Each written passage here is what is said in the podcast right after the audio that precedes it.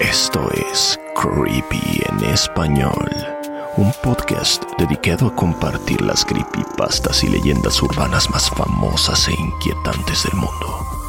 Tú serás quien decida si estas historias realmente sucedieron o son solo simples inventos de la gente. Se recomienda discreción, ya que estas historias pueden contener lenguaje explícito y descripciones gráficas de violencia. Sara, no despiertes. Escrita por Death by Proxy. Narrado por Ginette Zavala. Traducción Alex Villalobos. Sara y sus padres se habían mudado a una nueva casa. Una nueva casa con demasiadas puertas. Pero había una. Una en particular, al final del pasillo de arriba que parecía no pertenecer al resto de la casa.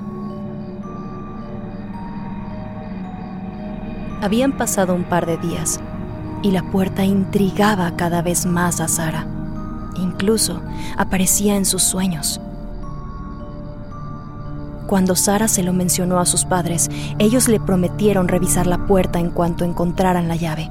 Porque, claro, hay mucho que hacer cuando sucede una mudanza así que esto no era una prioridad. Ahora les voy a describir un poco la puerta para que me entiendan por qué a Sara le causaba tanta intriga. Era una puerta amarilla, como infectada de ictericia, con grietas que parecían venas negras. Al centro tenía una sombría cerradura con un perfecto pomo plateado, brillando con el acabado de un espejo captaba la luz desde cualquier ángulo, como si invitara a Sara a que la mirara. Y aunque hizo lo posible por ignorarlo, un día la puerta susurró su nombre. Era un sonido como seco y perturbador.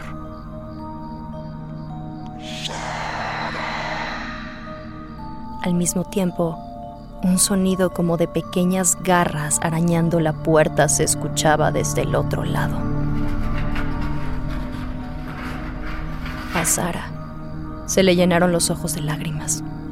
Se apresuró a bajar las escaleras para dejar la puerta atrás, pero la voz y el sonido de las garras permanecían y taladraban el fondo de su mente, mientras ella se apresuraba para poder salir de casa.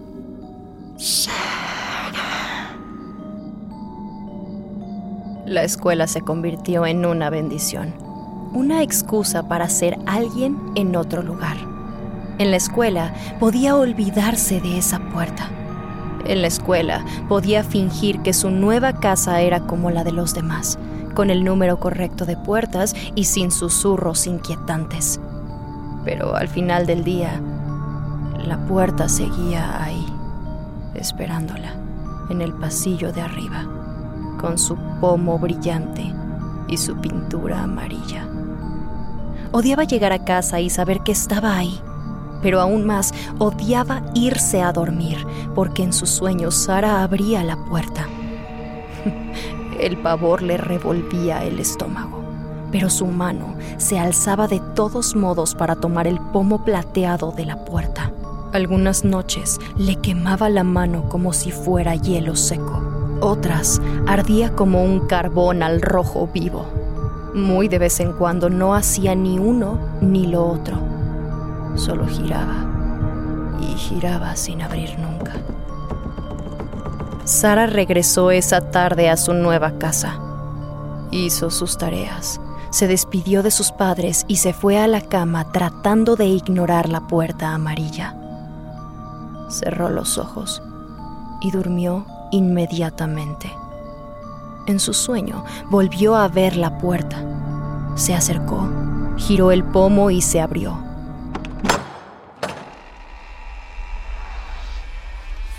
Un remolino de sombras y sonidos con mil voces que lloraban en la oscuridad.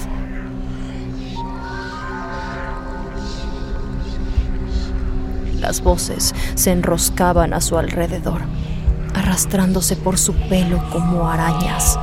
Y por más que intentara sacudirlas, las palabras seguían hormigueando en su piel.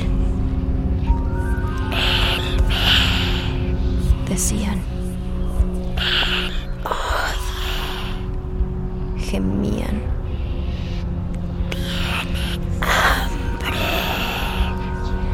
Lloraban y entraban en su mente como gusanos. El hombre hueco. El hombre hueco.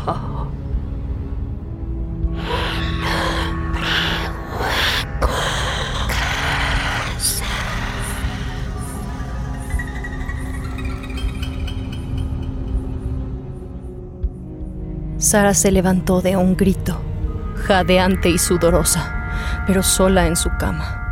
El reloj carmesí marcaba la medianoche.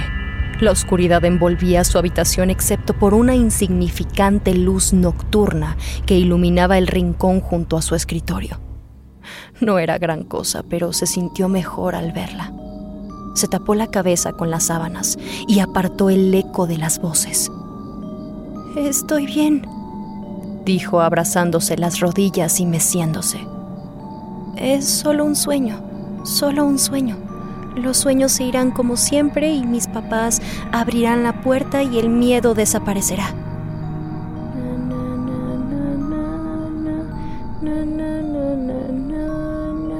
Empezó a tararear una canción que su madre solía cantarle cuando Sara era más pequeña, lo bastante pequeña como para necesitar la luz de una lámpara de noche. Y el pánico se desvaneció poco a poco con cada nota. Es solo un sueño. Es solo un sueño. Es solo un... ¿Sara? Susurró alguien desde el pasillo. Sara se quedó paralizada. ¿Sara? ¿Eres Sara? Sonaba como una niña. No parecía la voz que normalmente oía desde la puerta al final del pasillo. ¿Quién... quién eres? dijo Sara desde debajo de las sábanas. Me llamo Lizzie. ¿Eres Sara? Sara no se movió. Le aterrorizaba abandonar la seguridad de su cama. Sin embargo, a medida que pasaba el tiempo, una curiosidad ansiosa le dio el valor suficiente como para asomarse entre las sábanas. Se levantó de la cama y esperó. La camiseta que se había puesto para dormir estaba empapada en sudor. Al ver que no ocurría nada, caminó de puntitas dejando atrás su habitación. Caminó hacia la puerta amarilla que esperaba con el pomo de bola brillante al final del pasillo de arriba. Cuando se detuvo ante ella, quedó paralizada. Por un momento no supo si iba a vomitar o a desmayarse. Por favor, dijo la puerta con voz de la joven niña cuando Sara se acercó. Por favor, ¿eres Sara? Sara abrió la boca para contestar, pero su voz no salía de su garganta. Se llevó las palmas a las mejillas y se secó las lágrimas antes de volver a intentarlo. Sí, logró decir finalmente. Soy Sara. Por favor, déjame salir. El pomo plateado de la puerta tembló violentamente, como si estuviera cerrada y alguien la empujara desde el otro lado. Déjame salir, Sara, por favor. No puedo quedarme aquí. Ayúdame, por favor, déjame salir. Sara cayó de rodillas y desde el orificio de la cerradura miró directamente a un ojo muy humano lleno de lágrimas, igual que el de Sara. El ojo comenzó a moverse como si buscara algo desesperadamente por todo el pasillo. Después quedó completamente blanco, como si hubiera visto algo aterrador. Y entonces, sin previo aviso, se desvaneció en las sombras. El pomo plateado se quedó quieto y la niña al otro lado de la puerta Empezó a llorar. Por favor, Sara. Suplicó. Ayúdame. Ya casi está aquí. ¿Quién? ¿El hombre hueco? Susurró Sara mientras un escalofrío se deslizaba por su espina dorsal. Lizzie sollozó en silencio.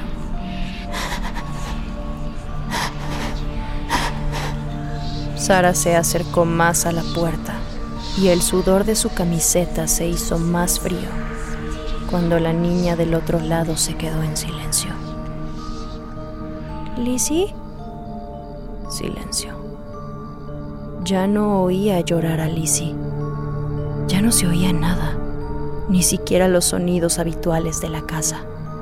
Sara acercó la oreja a la puerta y contuvo la respiración. Nada se movía, nada susurraba, nada lloraba. No podía oír nada más que su propio corazón acelerado. ¿Se había ido? ¿Lizzie? Lo intentó de nuevo, temiendo que el hombre hueco se la hubiera llevado.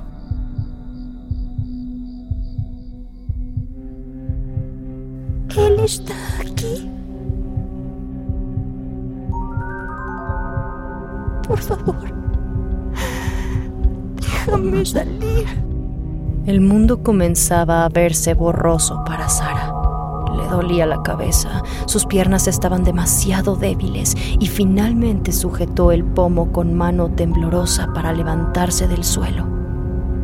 Hizo una pausa y lo giró silenciosamente abriendo la puerta amarilla. Había solo un muro. Sara se sintió confundida y extendió su mano temblorosa para tocar la pared que había detrás de la puerta. Era sólida, tan sólida y normal como debía ser cualquier otra pared, pero su estómago sentía algo. Se revolvía, así que cerró lentamente la puerta, la cual emitió un suave chasquido y esperó. Apenas se atrevió a moverse o a respirar mientras escuchaba el silencio de la noche, esperando a que la puerta volviera a hablarle. Pasaron horas en un silencio opresivo, aunque no podían ser horas, pero la puerta no tenía nada que decir. El cansancio consumía a Sara. Era demasiado sueño para seguir de pie. Era hora de irse a la cama. Es solo un sueño, recordó, dándose la vuelta y frotándose los ojos. Arrastrar los pies hasta la cama fue como nadar entre gelatina, y la mayor parte del camino no pudo mantener los ojos abiertos. Por suerte, conocía el camino. Los sueños desaparecerán, como siempre. El reloj carmesí estaba descompuesto, inmóvil. Cuando volvió a la cama, sus manecillas marcaban las 12.16. La habitación le resultaba vagamente familiar, pero no le daba importancia. Sus ojos y cuerpo le pesaban.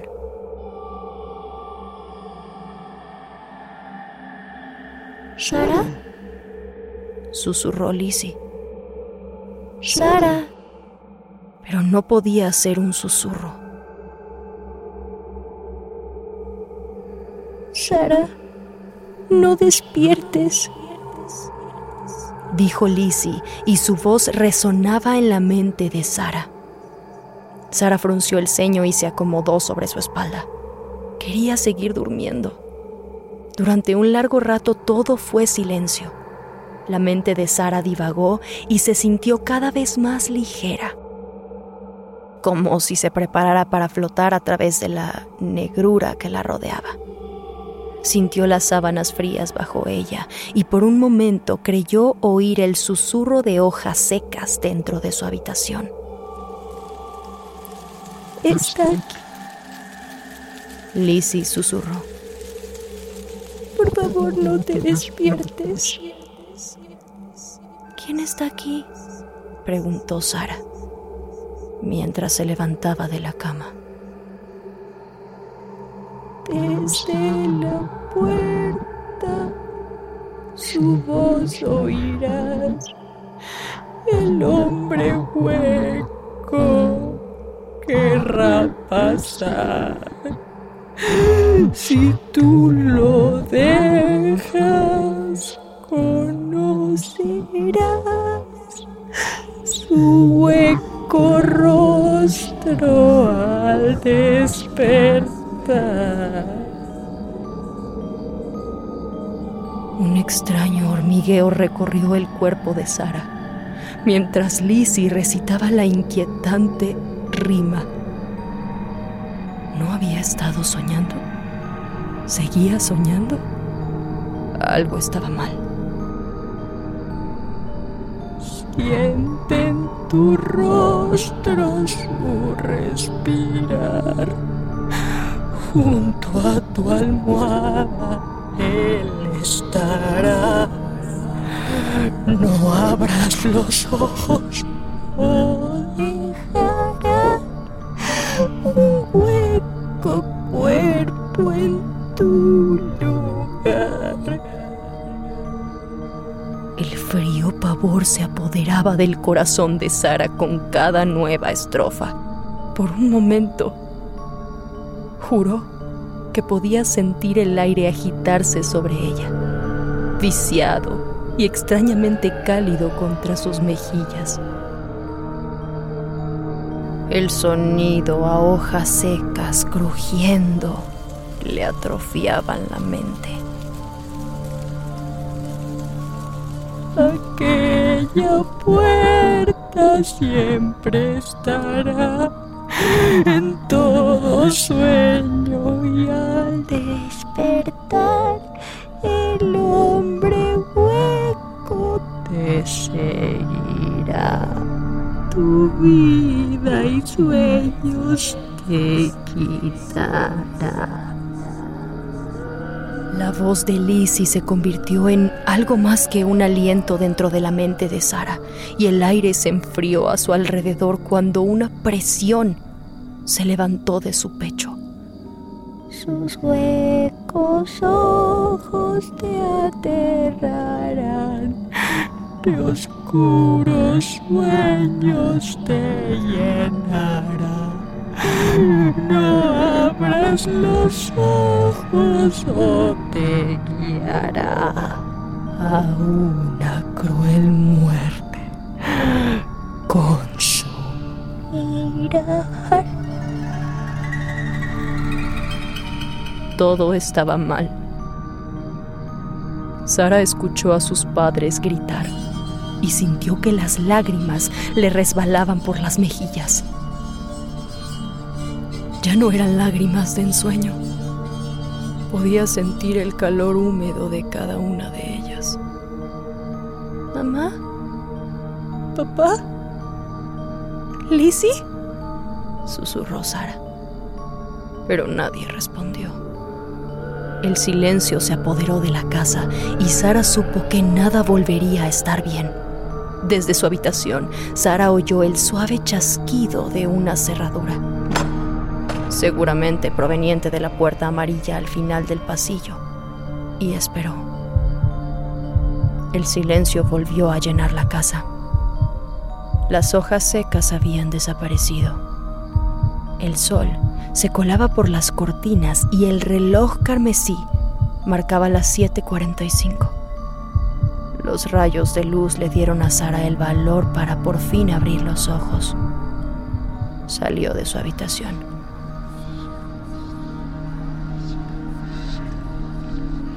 La casa seguía demasiado silenciosa, pero era un silencio distinto al de antes, distinto al de su sueño. Era el silencio de una tumba, excepto por los sonidos de las pequeñas garras. Desde el otro lado de la puerta amarilla, con el pomo plateado, brillando al final del pasillo.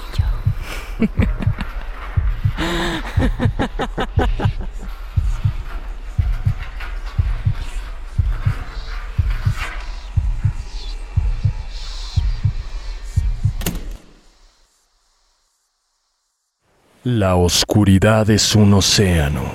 Escrita por Queen Lacomina. Narrado por Fernando Hernández. Traducción Guillermo Ruiz de Santiago.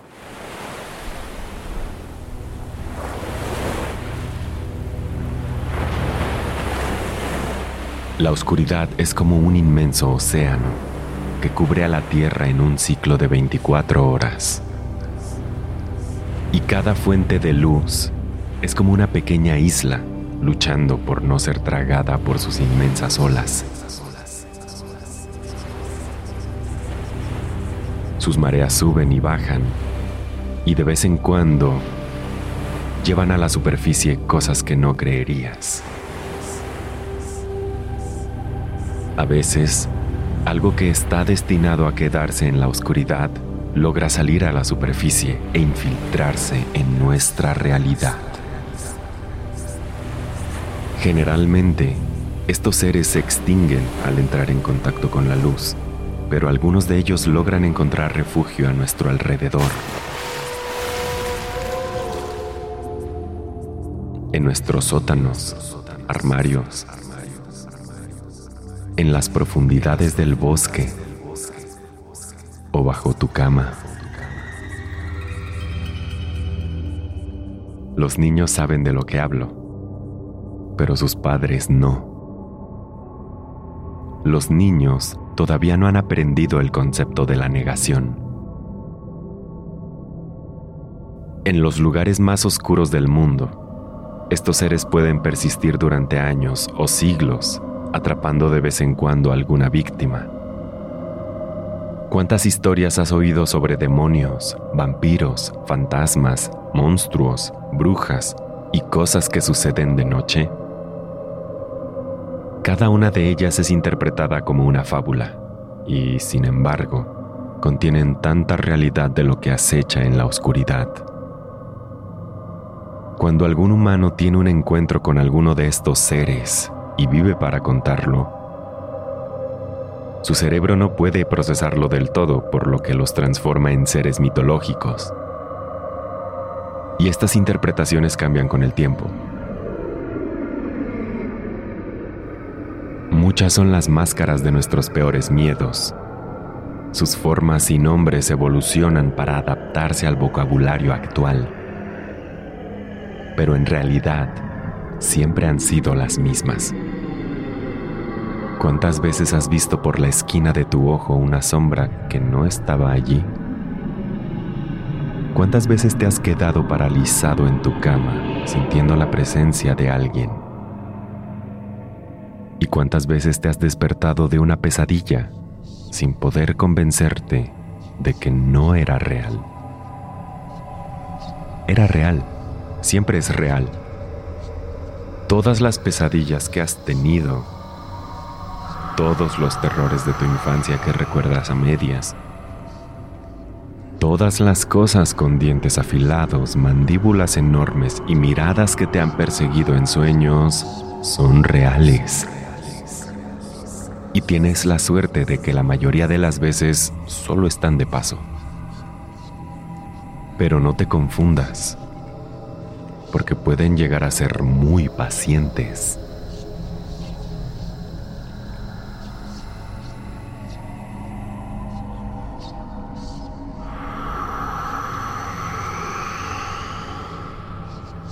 porque la oscuridad es primitiva. Así lo fue desde el primer día. Y miles de millones de años antes de que la primera vida terrestre apareciera aquí, la oscuridad ya existía. A través de sus trillones de ojos, la oscuridad vio a nuestros antepasados descender de los árboles. Los vio utilizando fuego, creyendo que su cálido círculo de luz los protegía. Y cuando construimos nuestras ciudades, las cableamos con luz eléctrica y creímos que habíamos conquistado a la oscuridad manteniéndola al margen, la oscuridad sonrió silenciosamente en su infinitud. Porque la noche seguirá aquí cuando nuestras ciudades se desmoronen, cuando se apague el último faro cuando la última estrella del cielo se extinga. La oscuridad vencerá. Las islas de luz se sumergirán bajo el océano. Y cuando llegue ese momento, cuando ese oscuro océano ahogue el mundo, los hijos victoriosos de la noche correrán desenfrenados aborazados por siglos de inanición. Y será entonces, y solo entonces, cuando veremos el verdadero rostro de la oscuridad.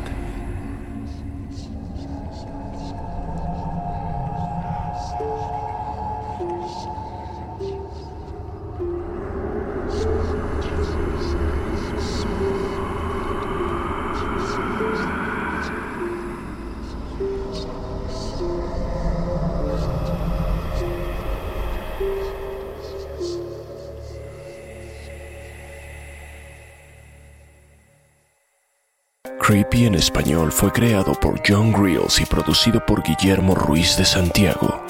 Manda tu propia historia a creepyhistoriaspod.gmail.com y nos pondremos en contacto contigo.